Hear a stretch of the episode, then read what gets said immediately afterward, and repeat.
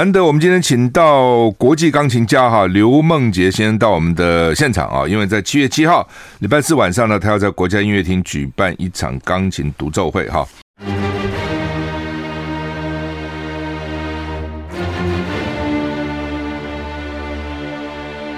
赵少康时间，吃喝玩乐骂，和我一起快意人生。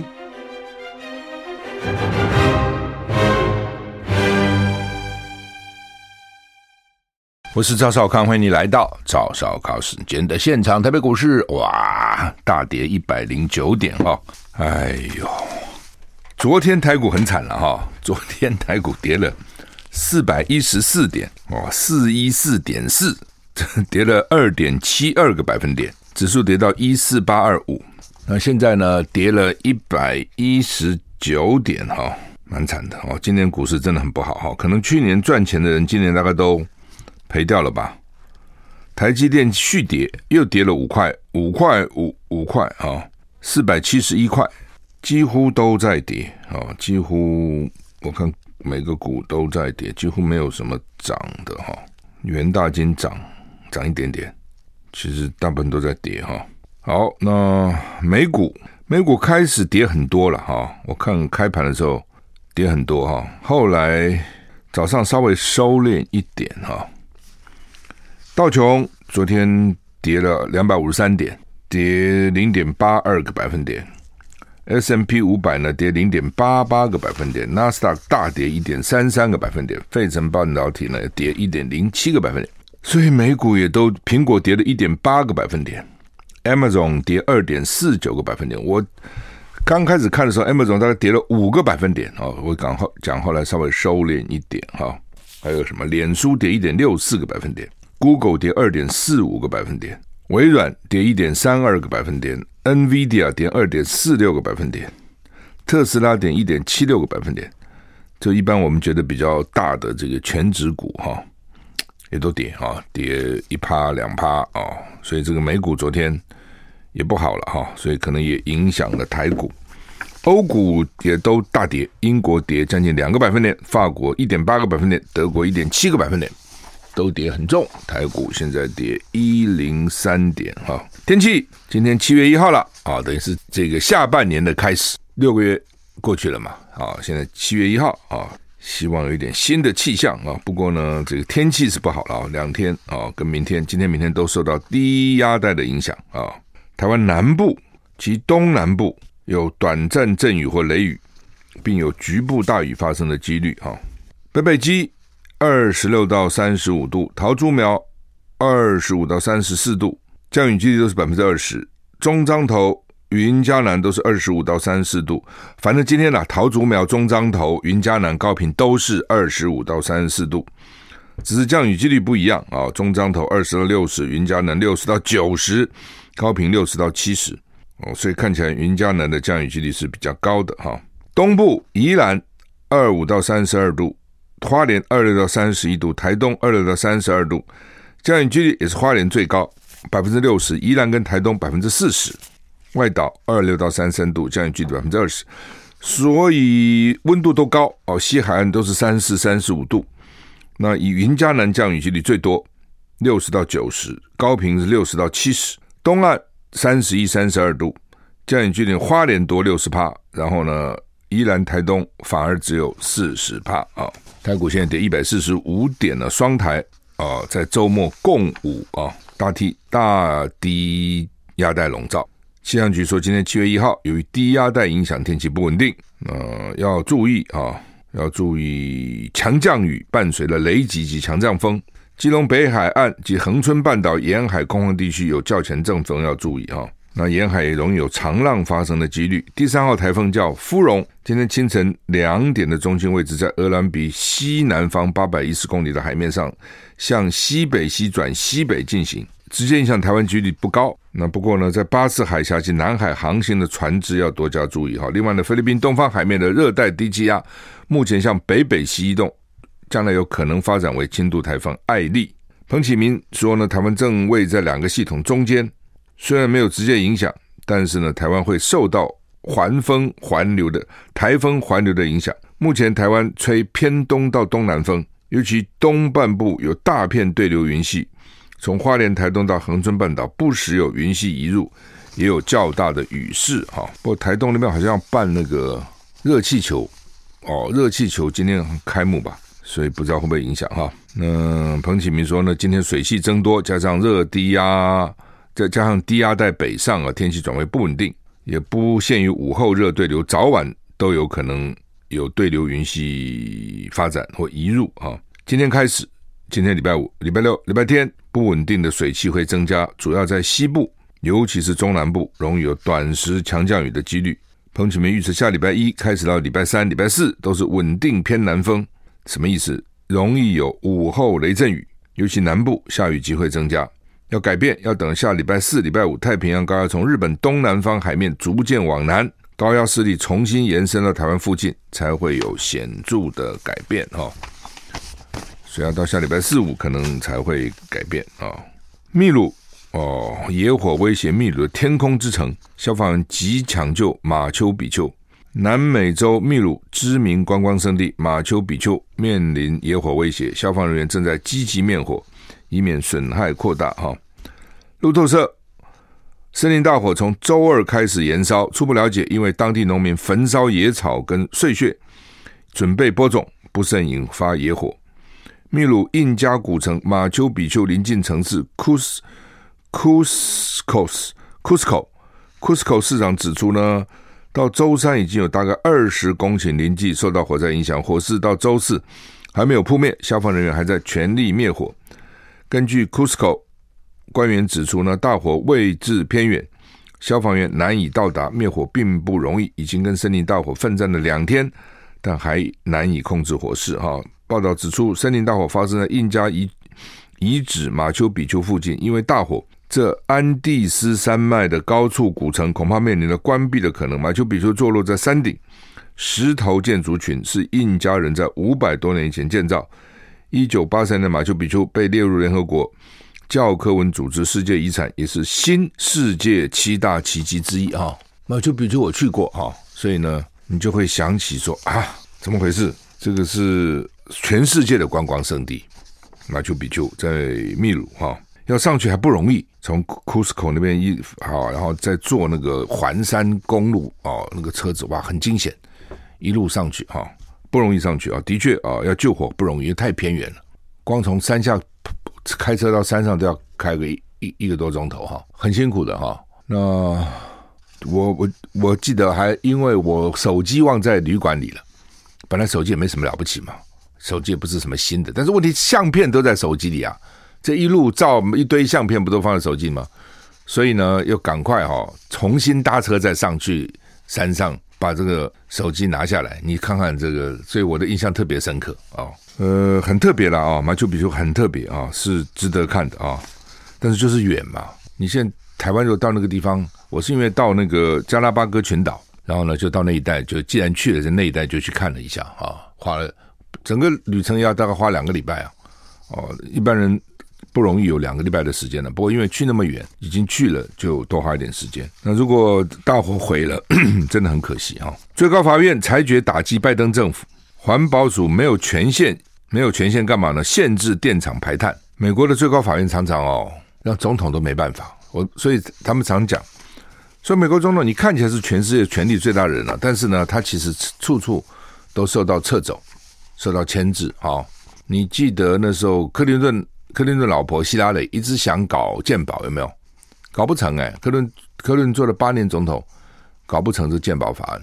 很多总统都要禁枪啊，但这有成吗？都没成啊！我讲美国总统，因为他有很多牵制，国会就牵制他，媒体牵制他，哦，法院最高法院牵制他。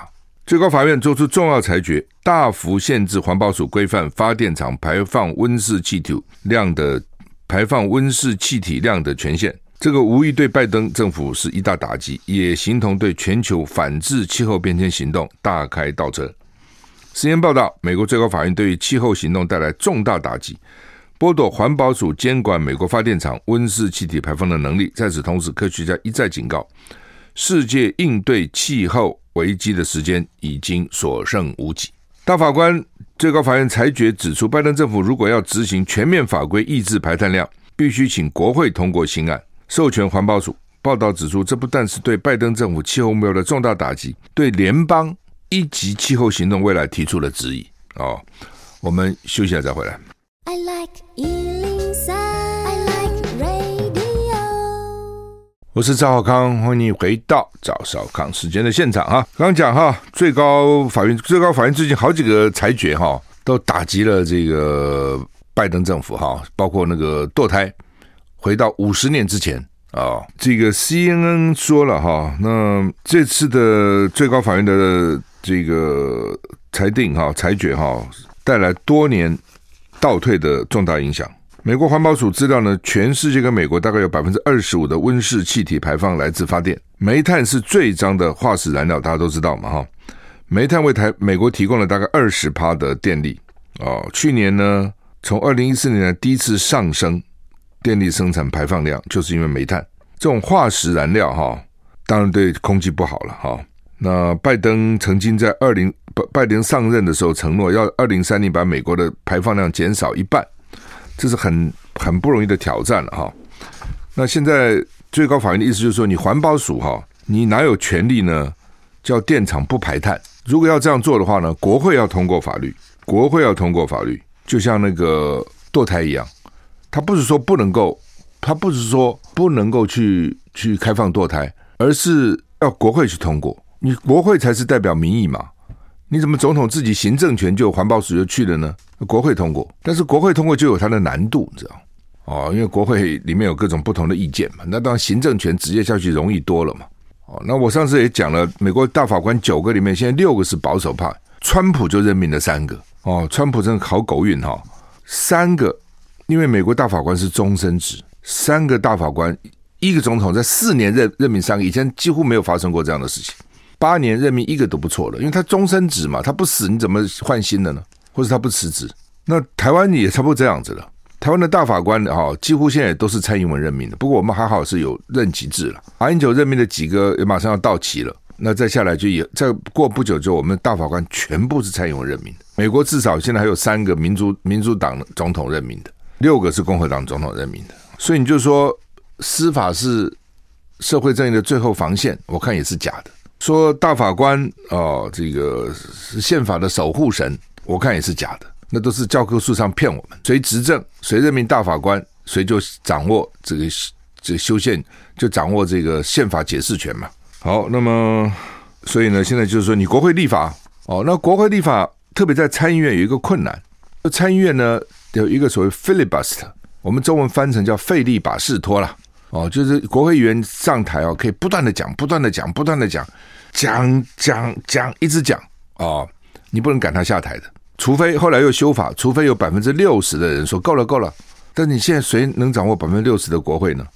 没有啊，现在几乎两党差不多啊，五十五十啊，哦，所以就困难。哦，所以这个拜登想改，拜登自己在做参议院的时候是反对的，你怎么拿掉我的权利呢？我一个人对抗你九十九个人呐、啊。当然现在不行了，以前是可以的哦。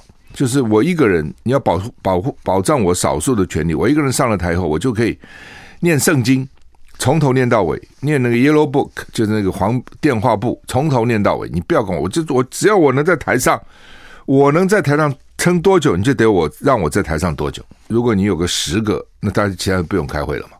香港主权移交二十五年啊、然后呢，习近平也去了啊。那江省批大陆不尊重一国两制啊，所以呢，这个到现在为止，香港实施呃英国实施 BNO 海外国民护照，那有十二万的香港人申请，所以呢，江省说我们没有抛弃香港，虽然我们现在已经不归我们管了，还主主权归还了，但是呢，你看我们还是接纳十二个十二万香港香港人到到英国去啊。但也不是说所有人要去都可以去了哈，一定是他有他的这个一定的条件的哈。加拿大啊也收了两万五两万两千五百个加拿大的永久居留权啊。澳洲临时签证发了十三万人哦，永久签证五千七百零三倒不多了，但是呢，临时签证发了十三万人。台湾哦，这个这两年发了两万八千七百七十五人的居留证。定居四千七百一十二，所以呢，一共三万三千四百六十七，哦，就是香港人现在到处跑，这也是蛮可怜的哦。有有办法的就跑了啦，哦，不想留在那个地方哈，因为你也不知道未来会怎样哈。好，那另外呢，韩国总统说受到屈辱，为什么呢？这个尹锡悦不是很亲美吗？那韩国的网络上气炸了，说侮辱我们的总统就等于侮辱我们全部的韩国人啊。因为呢，在西班牙参加这个北大西洋公约的峰会的时候呢，那拜登跟尹锡悦握手的时候呢，眼睛看着保加利亚总统，而且谈笑风生，那尹锡悦就很尴尬的面露笑容，就被韩国人，韩国人自尊心很强的，所以说侮辱我们韩国就侮辱我们这个韩国人。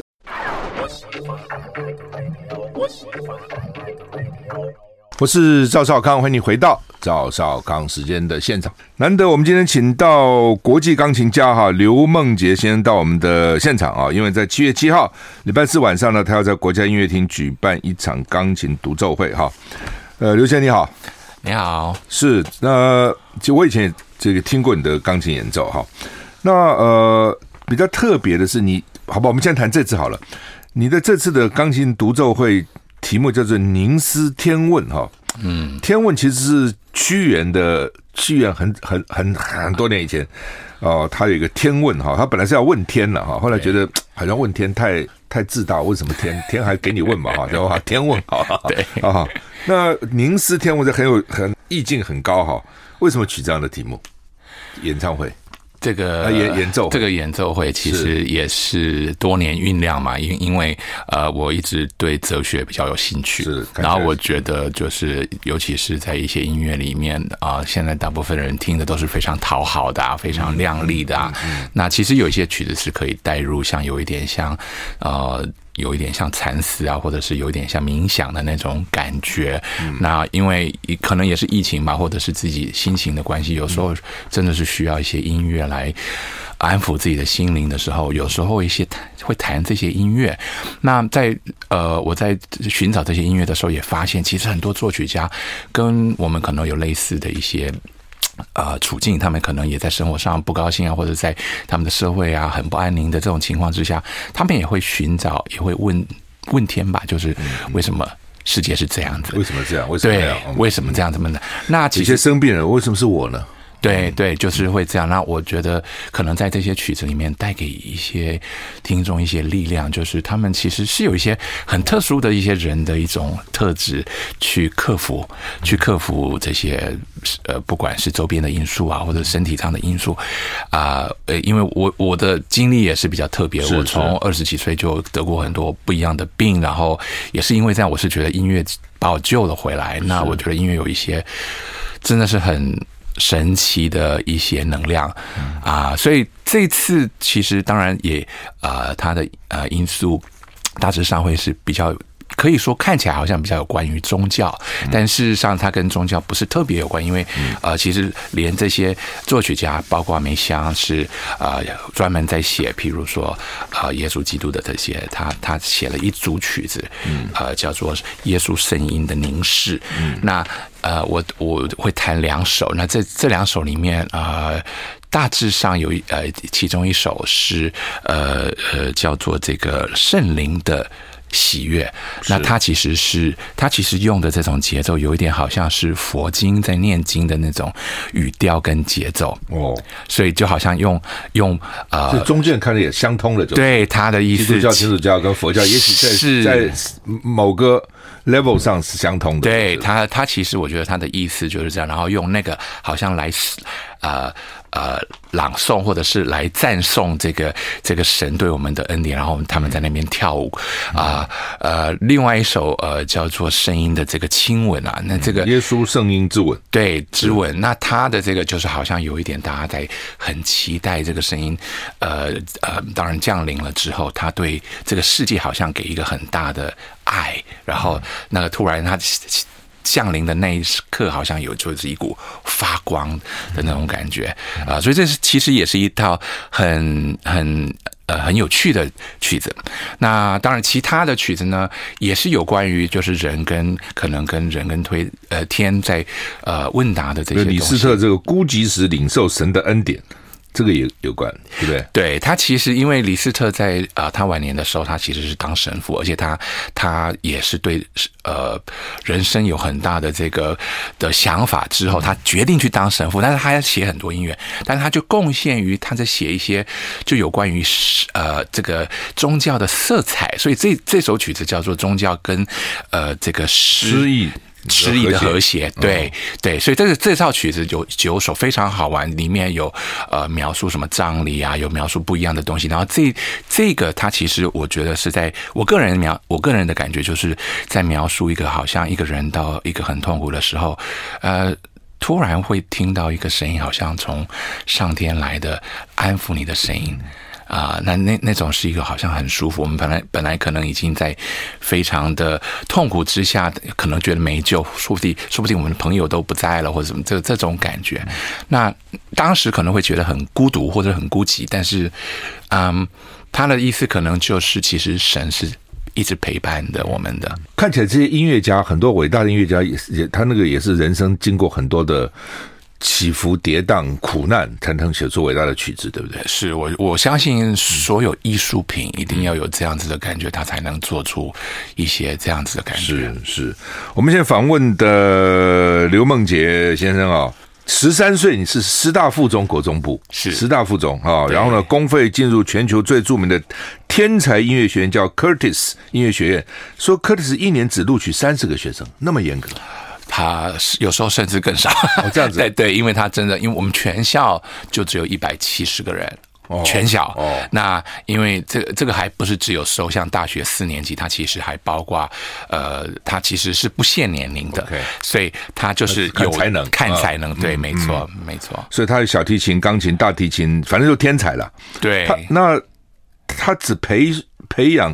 特殊天赋的音乐家，学费全免，那他从哪里来钱呢？人家捐，呃，可能对，在美国的制度就是他就是有人去捐，而且在这方面来讲，因为他们培养出那么多有名的人，像 Bernstein 啊，啊、呃，像都是都是从 Curtis 出来的，郎朗啊，所以都很多人会有兴趣来呃培养这些以后的这个明日之星吧。嗯，那你。你当时十三岁从国中部就直接去，你几岁开始练琴？我其实大概三三四岁的时候，那么早，应该是说，因为刚好妈妈是对钢琴有兴趣，然后她在家里教琴，然后我其实就看着她教琴长大的，然后我自己其实是就很想去摸，但是她一开始的时候不想教我。哦，为什么？嗯，因为她觉得可能。教自己孩子比较难吧，然后他也有一点觉得不知道怎么教吧。那他一开始的时候就想说，先不管他，然后我就会自己一直爬上去弹啊、敲啊干什么。然后他们后来想，哎，这他真的是对他有兴趣，才把我送去，才拍教你，对，才去送把我正式送到个老老师去。外别人对一直而教，对，自己不教就 是了，自己不教，自己不教也有道理。有时候教教反而把感情教坏了。对，是哦，真的是这样哈。对，我们教小孩骑脚踏车、游泳都给外人教算了。我们休息。I like 103, I like radio。我是赵浩康，欢迎回到赵少康时间的现场。呃，我们现在访问的是钢琴家刘梦杰先生啊，他七月七号礼拜四晚上七点半在国家音乐厅有一场钢琴独奏哈。国家音乐厅票应该都是那个 OpenTix 吧？是，是 OpenTix 在在在贩售，大家有兴趣的话可以去买哈。很难得了哈，那呃，我们访访问了陈玉香，访问了两三次哈。那陈文茜告诉我说，你是陈玉香的偶像。不会吧？应该是陈玉祥是我的偶像。我们你们到底谁是谁的偶像？应该是说我们我们两个从小就认识，然后我们从小就开始比赛，在在那种就是是呃省赛，我们常常遇到。哦，在台湾就开始。对，我们台湾其实在我小学的时候，我们就认识。哦。然后是刚好有一个巧合，在呃我国国。一的时候，我们有一个呃，那个时候有一个叫亚太钢琴大赛，那个是可能在台湾当时办的一个最大为青少年办的一个比赛。那它是有召集日本、韩国跟其他国家来比的。那我们国家赛里面是我们就有一个有一个比赛，那刚好我们两个也都在那个比赛，所以我们对，因为他那时候其其实他已经很早就出国了，他那时候已经出国，然后他是回来，所以所以我们那个是呃，他真的是很久以前，然后之后他去 Julia 之后，我们可能见过一两次吧，对。你们台湾比赛谁赢？我们在谈，其实这个故事也很好玩。其实我们两个都没赢，真的哦。那谁赢了？呃呃，那次其实是有一有一位有一有一位呃小女孩叫伊胜之，是啊、呃、是呃董学宇董老师的女儿。那她她也是出国深造。那她那时候当然是弹的很好。那因为其实那年因为强手太多了，包括陈宇翔，包括我，包括是就是大家都是哦，那可能对。评审团非常非常的难，嗯啊、呃，做决定。所以台湾这个天才儿童还不少，就是。哎，是，其实台湾这个地方真的很很特殊，就是这么小的地方啊，这么小的地方我们有很多。我我其实到多年在国外的感慨，就是说，其实真的台湾。的音乐家，甚至在国国外可以组出一个非常好的乐团，因为有很多非常优秀的啊、呃，不管是乐器、小提琴什么，不管是什么乐器，现在当然慢慢的很多木管的年轻的这些木管的音乐家也开始真的是在国际上可以占一席之位。我觉得，呃，当然就是从。我那个时代啦，就是已经因为已经像有陈鸿宽啊、陈必先老师啊他们带头，然后就慢慢的我们钢琴已经也开始有很多真的是非常优秀的人才。嗯，就台台湾对来这个管乐系比较弱一点就是了。嗯，那呃好，那呃你你后来生病了，为什么生病啊、呃？这个生病的原因呃，就都瘫痪了。一对那么严重啊？对，那个时候其实是一个几岁的二二十三岁的时候开始，正好我刚开始演奏，然后那个时候就是因为演奏加上，其实我不是只有单单一的单扮演这个演奏的角色，其实我还有教学，然后我自己还要做其他的一些教呃，就是学校的教学跟学校的行政。就 Curtis 把你留下来，对对，其实 Curtis 帮我留下来，但是很所以你应该表现很好。我看资料是说。你在 Curtis 留担任钢琴及室内乐团的教授，理由有两个，一个是无可取代的演奏技巧，二是对于音乐特殊的领悟能力。哦，说你不只是一个钢琴演奏家，也是作曲家作品的演绎哲学家哈。所以呢，那时候 Curtis 校长只要看上哪一个小天才，就要你先教，先去教，所以你教了不少天才学生哈。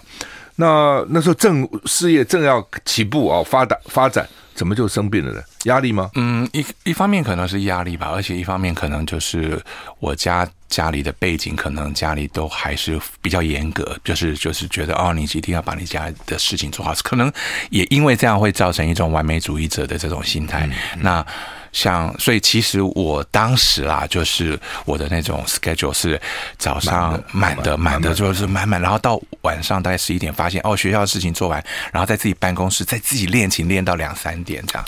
辛苦啊！对，就是这样，每天这样搞，对，就是每天这样搞。但是那时候不觉得啊，那时候觉得年轻啊，有有力啊，体力很体力旺盛。对，就就就就突然就不行了。他不是突然，他就是突然有一天开始手突然哎，怎么感感觉好像是有一点好像类风湿。他们一开始的时候以为我是类风湿关节炎，关节炎，然后结果越来越糟，就变成四肢完全开始就没有活动性。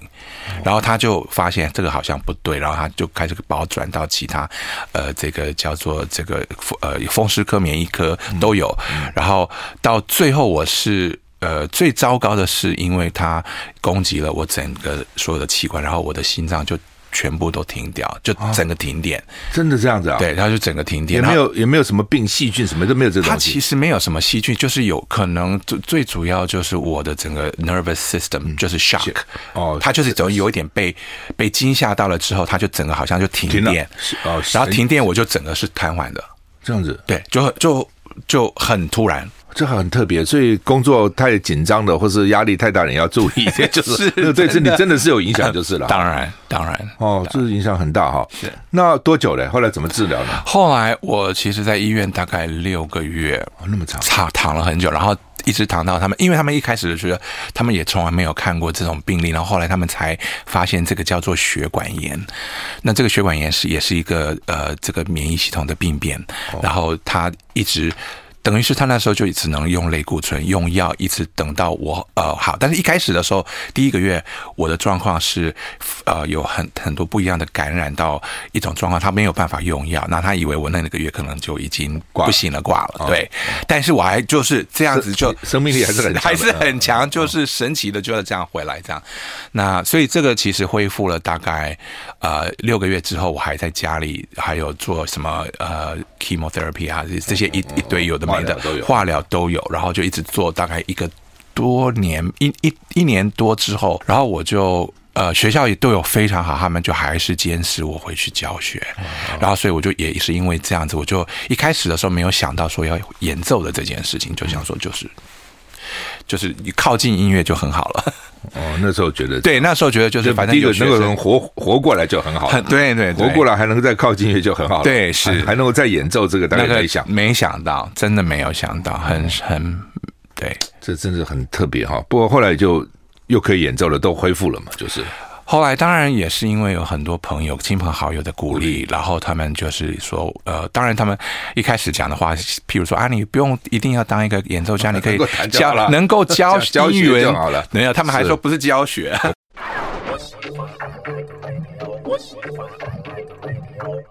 我是赵少康，欢迎你回到赵少康时间的现场。台北股市现在跌一百二十一点了。我们现在访问的是刘梦洁啊，从小就是天才的这个儿童啊，台湾音乐界公认第一个国际级的钢琴天才刘梦洁先生。他在七月七号星期四晚上七点半要在国家音乐厅啊独独奏了，我也会去哈。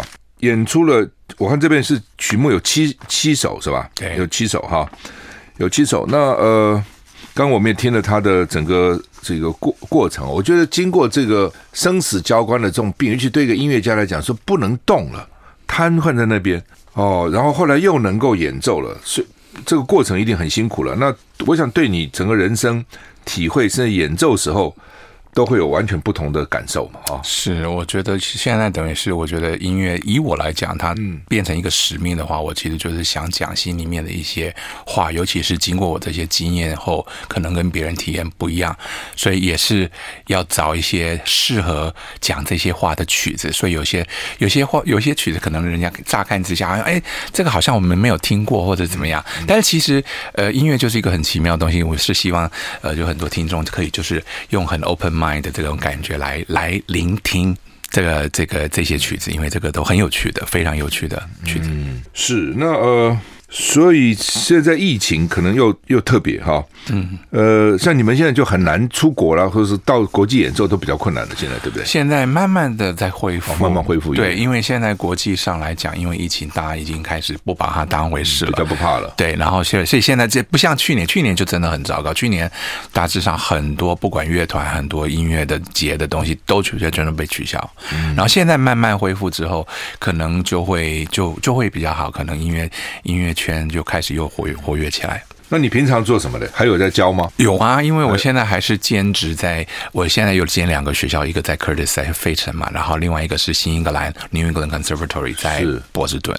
那我两边稍微跑这样子都。就是其实也不远啦，但是就是坐飞机，呃，这样跑也也不近，也不近，也不远。对对，你说坐车，你说要真的要开车要六个小时了，那但是但是坐飞机就比较方便一点。然后就是对，因为这两个学校在在在美国还是非常对很有名，对是，所以我其实也是很幸运，就是能够有教到一些也是特别好的学生。然后我觉得这个对我来讲已经。非常好，然后呃，像今年就是有一些这些音乐会，当然有些是在呃台湾，然后有呃这今年呃下半年会陆陆续续的开始恢复，对，会开始恢复，对。这种我我艺术的东西，我看一定要天分，对不对？就是你真的要出头，要不但天分，而且要。天才中的天才，再加上努力，是要加上努力。我觉得不管怎么天才，都还是要努力。但是，嗯嗯，说的没有错，其实努力也没用啊。是是，还是要有那个天分。那我怎么知道我是不是天才呢？那当然要看你要不要走专业呢。你要是要走走专业的这个路线的话，那当然是有天分的话会比较好走，而且当然你自己也会不会那么辛苦。所以你们一看就知道这个孩子有没有天分就是了。对，应该是说这些这些孩子里面会有一些气质上，或者是他表现的东西，我们是知道他其实对音乐是有很很高的敏感度。然后他呃，除了这个内心里面对音乐的影响之外，当然他身体条件，就像有人在看打篮球啊，或者是跳舞，他一定对身材各方面可能都会有一点点。但是其实这个都其次，最主要就是他。真的对音乐的这些联联系关系是什么？可能是最主要，对，可以显示出他对音乐的那种的爱，他他对他怎么样去去表现他，这个这个特别。像你看三十岁你就那么爱，哦，就就一般小孩三十岁不什什么不懂啊，对，但是就知道了哈，对。就是这个也是很奇怪，但在我身上是很奇怪。我就觉得，我其实，在大概八九岁的时候，我有一次去聆听维纳儿童合唱交响乐团，然后我可能在那一次我就发现，哦，原来我就是要来当像这样天使一样，就是有一个可以散播音乐的人。那我那时候就已经决定。对，哇，真是，所以真的，我看我我现在越看越多，是真的那种真的。真的很了不起的艺术家，真是从小他就要才华，而且要热爱，他就知道了啊。七月七号啊，晚上七月七号晚上的七点半，在台北国家音乐厅啊。那现在还有票哈，所以你有兴趣的话，赶快去上那个 OpenTix 去买票哈，难得了哈。这最近真的是不错，这些音乐家都出不了国，说在台湾过一阵子就没有了哈，到全世界到处跑，不容易请到哈。